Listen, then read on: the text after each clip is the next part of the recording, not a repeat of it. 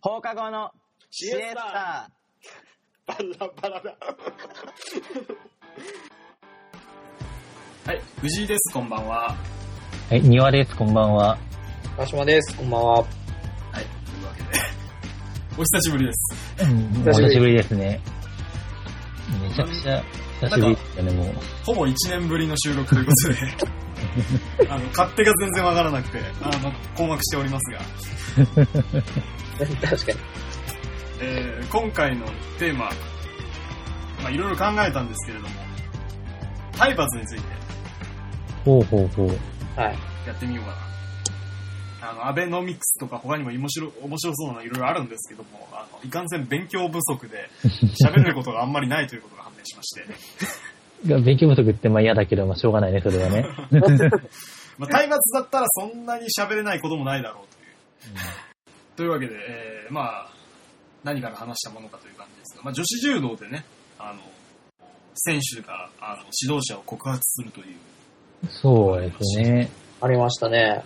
で、また、あの、高校で、あの、体罰でっていう問題が発生してから、あちこちの高校でまたうん体罰問題が浮き彫りになってくるみたいな話も出てきてますから、そうですね。一個出てくると、まあ、他のところもポンポンポンポンと出てきはしますよね、やっぱり。まあ、僕個人的にちょっと野球が好きなんで、はい春の選抜が始まった後で、選抜に選ばれた高校から体罰問題出てきているてんやわんやっていうのがちょっと恐ろしいなと思ってまあす。非常にありがちなんでね。ー、ありがちですよね。なんか大体ね、2年に1回ぐらいその出場停止になるとかあるからね、それでね。そうそうそう今回ちょっとそういう問題が浮き彫りに出ているところなんで、はい。うんあの、ちょっと気をつけて選抜をしてもらいたいなというふうに思いますね。で、まあ、体罰なんですけれども、まあ、ちょっと体罰って一括りにしてしまうと、いい面もあるんだけれども、あのーまあ、教育としての体罰っていうのと、その、何ですか、えーっと、いわゆる指導とか、まあ、なんだスポーツの育成という意味での体罰は割とちょっと違う面もあるじゃないですか。そうですね。はいはいはい。なんで、まあとりあえず女子柔道の話から。要は、スポーツの指導としての体罰。うん。これは効果あるんですかねなんだろうね、清までも、まあ、効果あるかどうかは別にして、なんだろうな。まあ、まだその教育の現場における体罰よりかはまだ、あってもまだいいんじゃないかなっていうふうにはほう思いますけれども。それはどういう、効果は別としてもあってもいいというのはどうういう意味、ーん、うーん、いや、なんかまあ、だから要するに、その要は教育の現場であっては絶対あっちゃいけないなっていうところで、はいはいはい。まあ、いや、その、まあ、教育の現場だったらもちろん、その、まあね、子供に対してそんなことやってしまうと、結局、その、まあ、大人になってからの子供も精神的にも残りますし、ほうほまあ、やっぱそれを教教育としてやっているっていうのは完全に間違ってるじゃないですか。要は、それを受けた子供が、まあ、将来的にまた大人になってから、ああ、殴ったりしてもそういう時いいんだな、みたいなふうに思ってしう。まったあら、あ、なるほどなるほど。よろしくないですよね要。は暴力で物事を解決していくことを防止してもらうっていう。そうです。そうそうそう。そうだと思うんですけども、まあだからそのプロの世界にまでになると、まあその教育的な要素は薄くなるじゃないですか。だかはいはいはい。らそういう意味では、その必ず、その絶対にあっちゃいけん、なんだ、えーっと、体罰があっちゃいけないっていうところではなくなるのかなっていう。まあ、もポちろジんティブ面があるかどうかは別としても、まあ、うん教育現場に比べてマイナス面は少なくなるだろうという。そうですね。なるほどなるほまあだからもちろんね、その、まあ、障害罪とかになる、まあ罪に問われる、そういう意味での罪に問われてしまうほどの体罰はあれかもしれないけども、まあまた、うーん、難しいところだけども、まあ、教育現現場のやつよりかはまだありなんじゃないかなっていう気はしてますね。ど。なるうん。うん、まあ、確かに、そのポジティブ面を考えても僕は割とありだとは思いますけどね。その、ほど。ほうほううん、やっぱりプロの方、プロっていうか、まあ大人の方がその受け止め方が違うじゃないですか、子供と。なるほど。子供はそれこそやっぱりまだ教育途中だから、その、暴力で物事を解決するっていう方を考えちゃうかもしれないけども、大人だったらか確実にそういうのはなしとして、まあ、かつその、自分のために思ってるんだっていうふうに、あのーまあ、捉えて、プラスに捉えるっていう可能性もあるのを考えると、ポジティブな面もあるのかなっていう。なるほど。あとあな、なんかね、すいませんね、僕は一度も体育会系のところに身を置いたことがないので、あの、自分のことを思って殴るって意味わかんないんですけど、うーん、まあ、殴る。確かに殴るのはちょっとあれですけど、例えば、なんだろう、できないかったりしたら、それをこう、なんだろう、走らせるじゃないですけど、罰走ってなんかあ、ああ、なるほど、なるほど。あれ罰に走るって書くじゃないですか。はいはいはいはい。あれはでも体罰には入らないと思うんですよ、さすがに。ああ、なるほうどね。ん。そう考えるとやっぱり、うん、まあそういうスポーツの世界の方があるのかなっていう気は。ああ、なるほど。確かに罰走だったらいい気もしてくるね。でもあれも罰ですもんね、一応。うん、そうだね。しかも体に関する罰だね。そうだね苦。しいやつだね。うん、なるほど、なるほど。ああ、なるほど。ってことは、体罰内で線引きが必要ってことかなそうですね、おそらくその意味のないっていうか、その捉える側が、結局そのポジティブに捉えられないような、うん。すごいないですけど、そういうものっていうのはあんまりあっても無駄な気はしますね。うん。まあ、プロ野球とかだと、あの罰金制度とかあったりする。ああ。ああ。まあ、どっちが辛いかは別として ね。え、あの、罰金制度は要するにでも、その試合でなんか起こしたらってことだっけ、あれは。いや、まあ、それもそうだし、多分遅刻とかでもある。あー、なるほど。一番有名なのは日本ハムファイターズで、あのホームラン打った後に全力疾走しないと罰金です。へえ。へえ。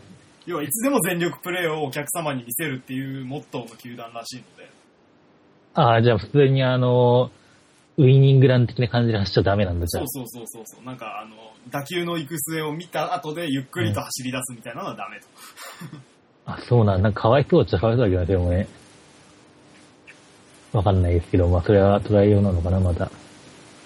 だから、まあ、だからまあ、でも罰走ぐらいだったらなっていう感じはあるにはありますね。うん。じゃあもう少し絞って、じゃあ体にじゃあ害を与えるであるとか、暴言を吐く的な意味での体罰。うんそうなってくるとやっぱりプロの世界でもいらないような気がしまなるほすど、ねなる。ほど。うん。じゃあ罰走みたいに、いわゆる、なんだろうな、えーっと、方法として確立されて、かつ、あの、想定外の害を選手に与える可能性が少ないような罰であれば、肉体的な苦痛を含んでも、まあ、体罰の中でも許されるっていう感じそうですね。僕はあの件なるほどはそう思いますね。それは確かに言えてそうだな。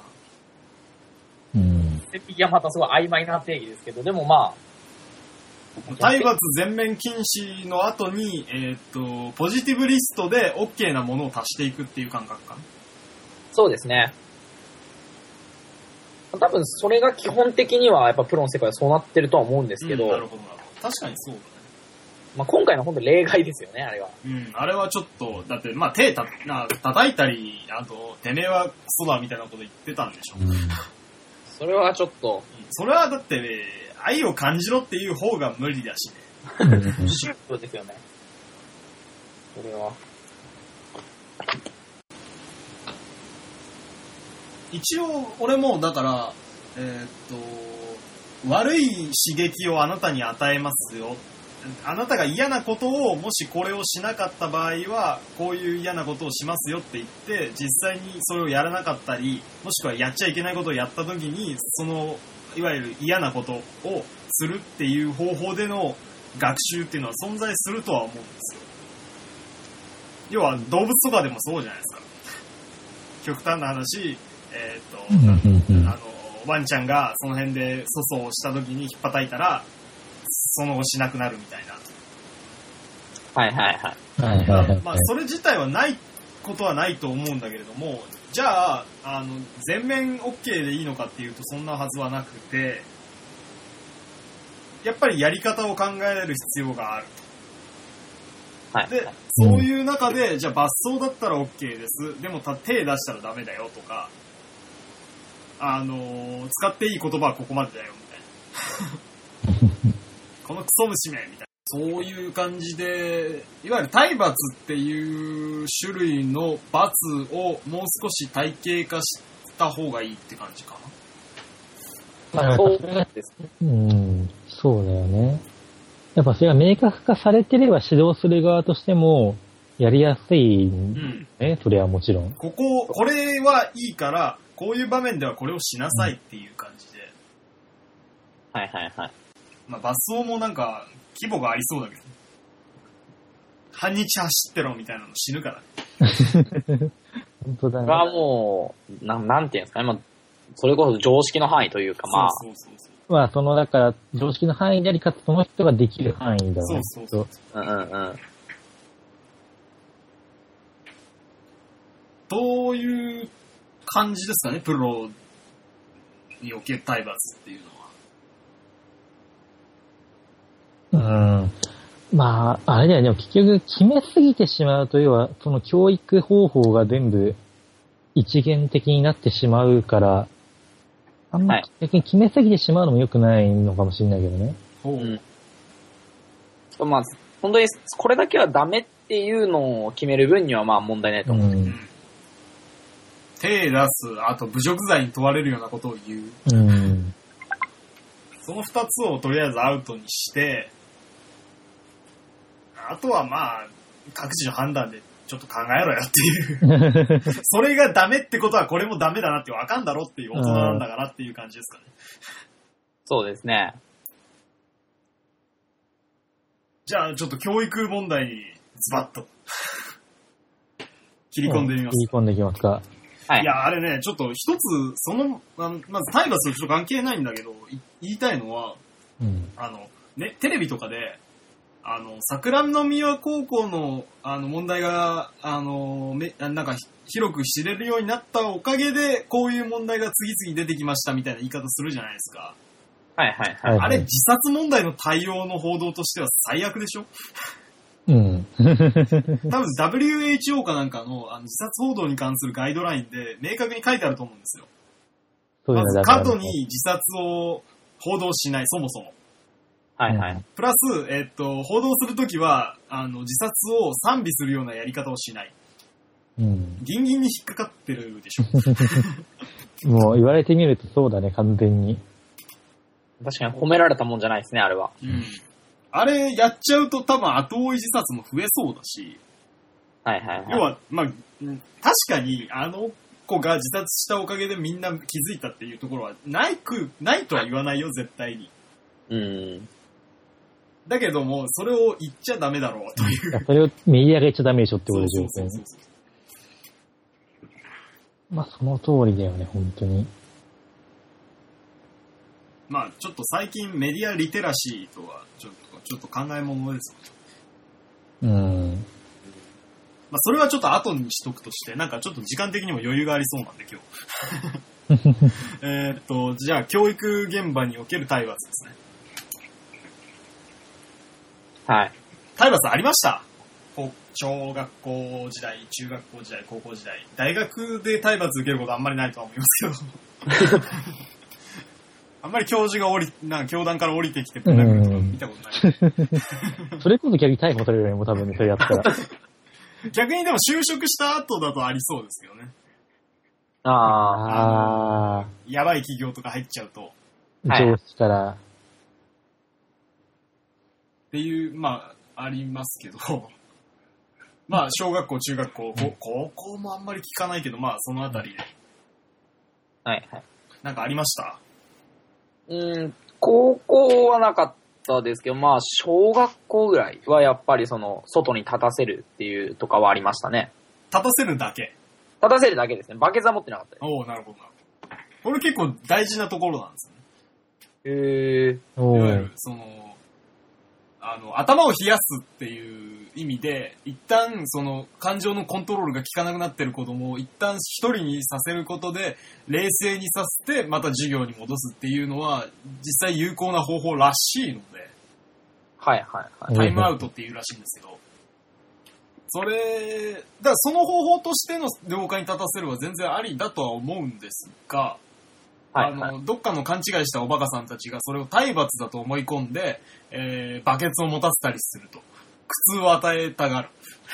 うんああ、なるほどね。いや、別に極端な話、廊下に座ってろでもいいんですよ。ううんん。要はその子が、あの、ちょっと落ち着くための時間を与えることが目的なので、うん。うん。だからその勘違いしたバカのせいでそれがあの体罰だってことにされるっていうのはもったいないなとは思いますけど。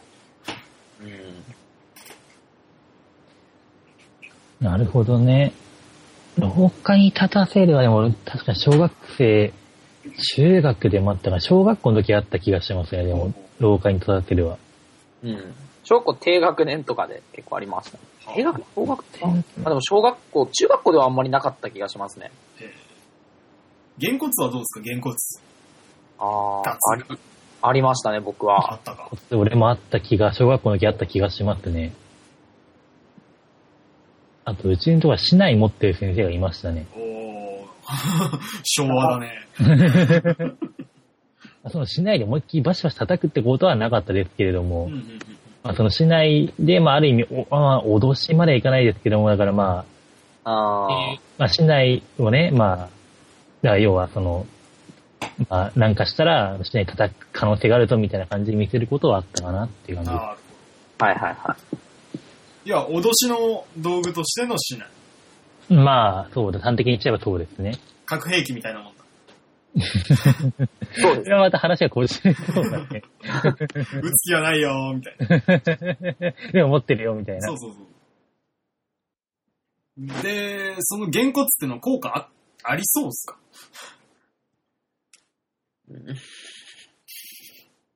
まあ難しいところではあるけどね。うん。その、げんこつが嫌だからしなくなるっていう単純思考に陥りますね、多 分。ああ、なるほど、なるほど。やっちゃいけないとかじゃなく、それが嫌だからやらないっていう、物事の根本を理解できないっていう可能性はあります。あーなるほど、なるほ確かに。小特に小学校の低学年とかだったら特にそうだろうね、きっと。その一時的な問題解決にはなるんでしょうね。その先生側からしたら自分の負ど。担が減るな。ほどまあ手っ取り早いよねうん。 正直ね、ぶん殴そっうとけでばす。ね。 たまにあるもんね、あの、あの、大人になってさ、社会系生活を送っていく上でも、なんだろうな、こいつぶん殴って黙らせたら一番手っ取り早いのにな、みた いな。はい。うるせえな、こいつっていうやつ。だ早く変わんねえからみたいな ね。からまあそういう意味での、でもそれだとすると、コミュニケーション手段としてぶん殴るで解決するのってダメじゃない ですか。人として。うん一応相手も子供、わ、わけわかってない子供とはいえ人間なんですから、うんあの、いきなりぶん殴って会話を終了させるっていうのはいろいろアウトな気がするんですけど。そうですね。何か反論の余地が、うこん。う、うん、確かに。お説教で済むんだったらお説教で済ませた方がいいとは思うんだけど、やっぱり、た他にもたくさんの子供を相手にしてるっていうのもあるのかもしれないけど。うん、そうですね。だからこそやっぱりしょうがない。手っ取り早いっていう意味での、そのでもまあ、だって今から少子高齢化なんだからさ、 あの、要は、て見なきゃいけない子供の数って減っていくわけでしょまあ、少人数教育が差別られてますもんね、やっぱり。だったらいいんじゃねっていう気はするけどね。確かにそれは、あとはまあ、その、いわゆる本当にこう荒れた高校とか、荒れた中学のかにおいて、本当に正当防衛状況に近いような状況まで行った時に、そいつにぶん殴ることができるかできないかみたいなのは問題としてはあり得るけど、うん。はいはい。でも、極端な話、正当防衛状況だったら正当防衛状況だから、まあそうですね。教育云々ではないですかそうらそうね。そう。うん。てか、まあ、体罰って下手したら暴行罪だ から、あの、学校の現場がちょっと違い保険的になってるのも問題っちゃ問題だとは思うんだけど。うん。はいはい確かにね。そうだな。言われてみたら、まあ、そうですよね。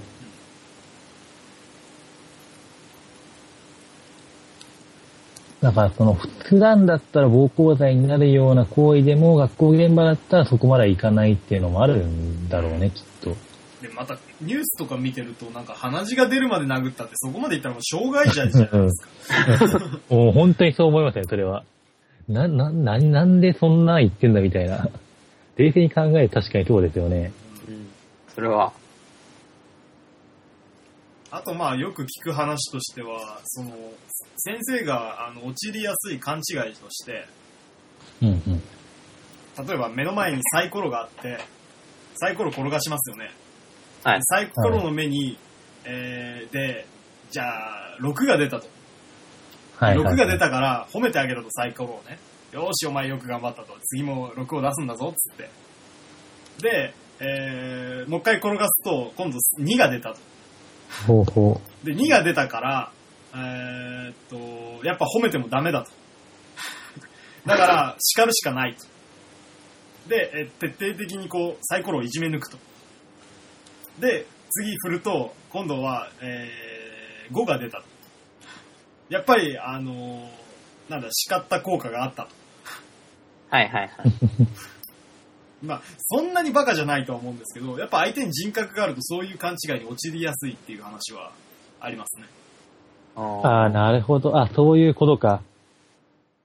要は、ふ普段のパフォーマンスより低いことをしたから叱る。でも、普段のパフォーマンスより低いんだから、当然次は、それよりも高いパフォーマンスをする可能性が高い。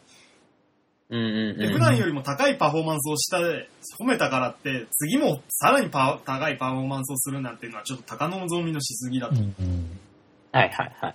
なんだけど、それで体罰が効果があって、褒めでもなんしょうがないっていう勘違いに陥ってしまうっていうのはあるらしいですね。ああ。おーあ、なるほどね。だからサイコロの例にしてみると、あまりにもバカバカしくて、そいうんそんなことあるわけねえじゃんなんだけど、人間になると、意外と陥ってしまいがちなうん落とし穴らしいですね。ああ。まあやっぱ人間で逆に人格があってしまうがゆえに単純じゃないということでしたよね、きっとう。ん。うん。うーん。難しいね、でも。で、まあ僕はちょっと個人的にこの体罰の問題はいじめ問題とも割と関係していると思っていて、うん。はいはいはい。あのーよく聞く言い訳として、これはいじめじゃないってあるじゃないですか。うん。で、そうんの、これはいじめじゃないの根拠って、大抵、社会正義がどうだとかなんだとか言うんですよ。はいはいはい。でも、要はそれっていうのは、罰ってことでしょ例えば、えー、犯罪を犯した人のプライバシーをガンガン暴くのはいいことなの悪いことなのって言ったら悪いことでしょ。うん。なんだけれども、まあ、それはいじめじゃない。なぜならそいつが悪いことをしたからだ。あーとか、まあ、あいつが気持ち悪いからいじめたんだっていうのも、突き詰めていくとそういう理論になるわけです。なるほどね。いじめられる側にも理由がある論ね。ああ、ありますね。俺もそれだっけってそういうのははっきり言って。まあ、例えば、その、いじめられてる子供の親がとか、いじめられてる子供本人が気づくものとして、あ、これをこうすればいじめられないんだっていう工夫はあってもいいと思いますけど、うん。はい。。あのーいじめられてる子供に向けて、お前がそれを言うの違くねっていう。うん。うん。確かにその、加害者が言うセリフではないですよね。うん。それを加害者が言ってしまったらもうそれは終わりですよね、だそかうら。そうそうそう常にあるんですよその言っていい人と言っちゃダメな人っていう、うんその関係性は、お客様は神様ですってさあのあーはいはいお店側が言ってる分にはさいいんだけどさ客側が言い出したらもう終わりでしょうん。よく聞くその理論ですね、確かに。似てます。それは常にだからその店側の哲学としては常に正しいんだけれどもお客さんが言い出した瞬間に間違うんですはいはいはい。だから言う人が大事っていううん。でも同時に多分日本の多分治安がすごく良かったり日本人のマナーがすごくいいのってこのいじめのおかげなんですよね。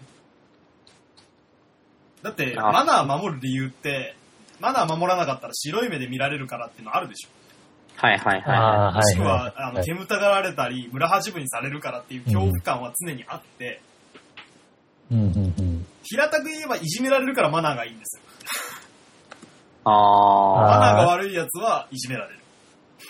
でもそれをこう、被害者側が防衛的に使う分にはまあ、ってことでますあよまねあ。そうなんだけど、うん。ただ、はい結構、だからそのいじめってデリケートで、そのいじめが完全にこの世の中からなくなれば、この世の中は平和になるかっていうと、もしかしたらそうでもないかもしれないという点ですごく難しい。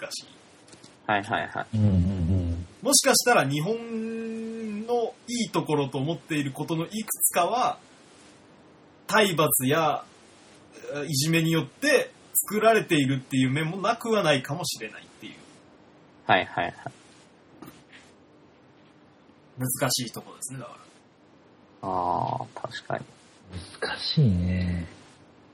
結局、あれかだから、その、いじめという存在が、要は警察の略も利用してるっていう感じかも。うん、そうそうそうそうそうう。ん。それが本当にいいことかどうかはまた別としても、うん。そういう面は必ず普通にあると。うん。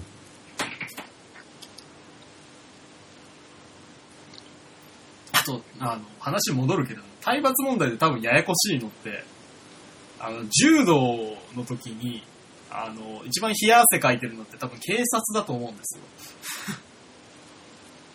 あの、柔道の、成人の柔道人口って警察官関係がすごく多いじゃないですか。ああ、あであ。多分あの人たちもやってんですよ、あそこで。はいはいはいはいは。ないるほど、なるほど。となると、要は、偉い顔して、学校に介入とかができなくなるから多分今すごく冷や汗をかいていて、あのーそれこそ橋本なんなんとかさんっていう自民党の人が、あのー告発した選手のあの名前出せって言った後で、次の日、いや、そういうこと言ったわけじゃないんですよ、みたいな感じで釈明してましたけど、うんあの人の旦那さんも警察官関係なんで、多分ちょっとあの警察関係の人はビビってんじゃないかなっていう、なるほどね。そういう確かに見方は。うん。でもっと言うとあのー武道必修化ってあるじゃないですかあ、ありますね。体育の科目に武道を入れるっていう、うん剣道であり柔道自であ動りであり。入れるっていうので、あのーまた多分おそらく教育現場に戻って一悶着あるだろうなっていうのはありますねああ。だあえてはた、あ、はい、いやごめんなさい。逆に言うと、まあ、それだけこう、体罰っていうのが日本社会にすごく根付いていて、で、それなしには生活できないレベルかもしれないっていう恐ろしさがあるっていう。ああ。また、武道必修化っていうのも気持ち悪いですよね。あれ、そもそもさ、剣道か柔道ってさ、必修じゃなかったっけえ中学の時。そんなことねえか。いや、俺なかったと思いますよ。あれ、うちの学校は世界だけがやらせんの。うん。ぶ僕は一応ありましたね。あ、そうか。うんただ選択制ではなく強制柔道でしたけど、謎に。ああ、それはもっとやだな。う俺はね、あ、あの、剣道、柔道、ダンスから選ぶのかな、確か。はいあ。はあい、。それがまさにその、柔道、あ、武道必修化の、そんなんじゃなかったっけうん。なのかな。だから、それが要は、だから、うちでやってたことを全部やるってことか、だから、なるほどなだよね、印象的には。一応ほら、あのーその、柔道はまた死亡事故すごく多いんで、そうだよね。ああ。それでもどうかなと思ってんのにこの体罰問題が加わってくると、もうね、っていう。うーん。で、またどうせあれでしょこの武道必修化ってのは、あの、警察関係者の、あの、天下り先確保でしょはいはい。ああ、なるほどね。 なるほど。となると、まあちょっとややこしいことになりそうだなっていう予感はしますよね。あ、そうか。君は柔道を教えるのは、うん。あ、そうか。教員じゃないってことか。まあ教員だとしても、その教員に指導するとか、まあいろんな方法であるじゃないですか。うん、まあ、なるほどね。あとはまあ、その教員に対する検定試験で柔道を教えてもいいよみたいなのをやるための組織を作り、そその組織の上の方にみんな警察官 OB がいるみたいな。まあ、ありがちなやつですよ。ああ、やだやだやだやだ。 だから、そういう、あれなんじゃない、だってヒップホップのなんか検定試験今あるらしあるらしいじゃないですか、そのダンス一週間の流れで。そうなの ヒップホップのテストってバカじゃねえのかって感じですけど確かにテストってなんだよって感じだよね、ヒップホップでね。 確かに採点基準謎ですそようね。そうそう。最近な謎だね、本当に。思うがままに前へよっていう。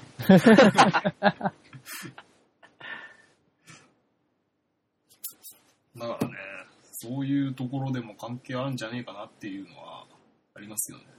でも、なんか死亡事故はフランスだとすごい少ないらしいですね。フランスも柔道大国ですけど。あだから、うんやり方によってはできんじゃねえのっていう感はありますけどね。やり方の問題なのかね、やっぱそれは。だからフランスは体罰もありませんみたいな、うんまあ一応ニュースでやってることだからどこまで本当かわかんないですけど、あ。はいはいはい。うんまあやり方によっては、なんかさっきから可愛い音がします。 なんですすいかません、多分僕 です。ちょっと待ってください。ピカピカって。うん、かわいい。この LINE の音がうるさいんですね。なこるれほを、どあ、LINE がそういう音なんだ。へそうなんですよ。ちょっと大丈夫。すいません、消します。え、いえいえ。えーっと、まあ、だから、てかもういいんじゃないですか、その、なんか、見てる限り、あの、柔道連盟の人もみんな使えなさそうなんで、一旦全員クビにして、あの、フランスからあの柔道の専門家を招致するっていう、フフランス人に柔道を教えてもらうっていうのでどうですかね。ああ、なるほどね。なんかフランスは、そのフランスの指導精神と柔道、あの、加納治五郎先生が考えた柔道の考え方が、結構、あのーなんだ、親和性が高かったらしくて、はいはいはい。指導精神と柔道っていう形でうまいことやってたらしいですね。うーん。へーだから教えてもらって、だからほら、よく、あの、日本人があんなの柔道じゃねえっていう言い方で、あの、アルファベットで柔道って書いたり、ああ、ありますね。柔道レスリングだみたいなこと言ってるじゃないですか。うんはいはいはい。なんだけど、よくよく見てみると、フランスの方がよっぽど柔道をやっていて、 日本が柔道だったっていうはいはいはい。ことなんじゃないですかね。 さっさと首ですよ、首。不利ですね、これ は。不思議だね。で、フランスから偉い人を呼ぶっていう。あの、な、なんだっけ、えーっと、えー、おい雇われ外国人。あちょ、ちょ、ちょっと意味が違う。あのボアソーナードとかそういう世界の人たちと同じ感覚で、あの、フランスの方をよお呼びして、で、やっていただくと全てそうを。そうそう。当時の、あの、お抱え外国、あ、お雇い外国人もフランス人の方多いですからね。はいはいはい。同じ感覚で柔道を教えてもらうっていう、逆輸入するっていう。じゅ柔道逆輸入。そうそうそう。まさかだね、そうなるとね、も面白いですけどね。 ということで、まあ、そんな感じですかね。えまあ、結我々の結論は、えっと体罰に関しては難しいけど柔道はフランスから逆輸入すればいいということでまあ元も子もない感じの結論になりましたけう。どまあまあまあまあ、まあそんなんでいいんじゃないですかね、もそうですね。まあ難しいですわうなん今までずっとそうやってきたから、ねえ逆にほらあの今まで体罰で育てられてきた人は育てられてきた人でお前らの育てられ方は間違っていたって言われるようなもんですからう。まあそうですよね。要はほら今のゆとりの子供たちすごいかわいそうじゃないですかゆとりと言われてさ別に俺のせいじゃねえけどって感じじゃないですか 本当ですよね。そうですね本当にそう。本当に国のせいでてすかか。ら お前らのせいだろっていう感じはあるのに上の世代の人からゆとりゆとりって言われててかわいそうなんでその感覚で言うと体罰世代体罰世代って言われる言っちゃうのもかわいそうかなっていうはいはいはい。ところですかねということで、えー後半に続く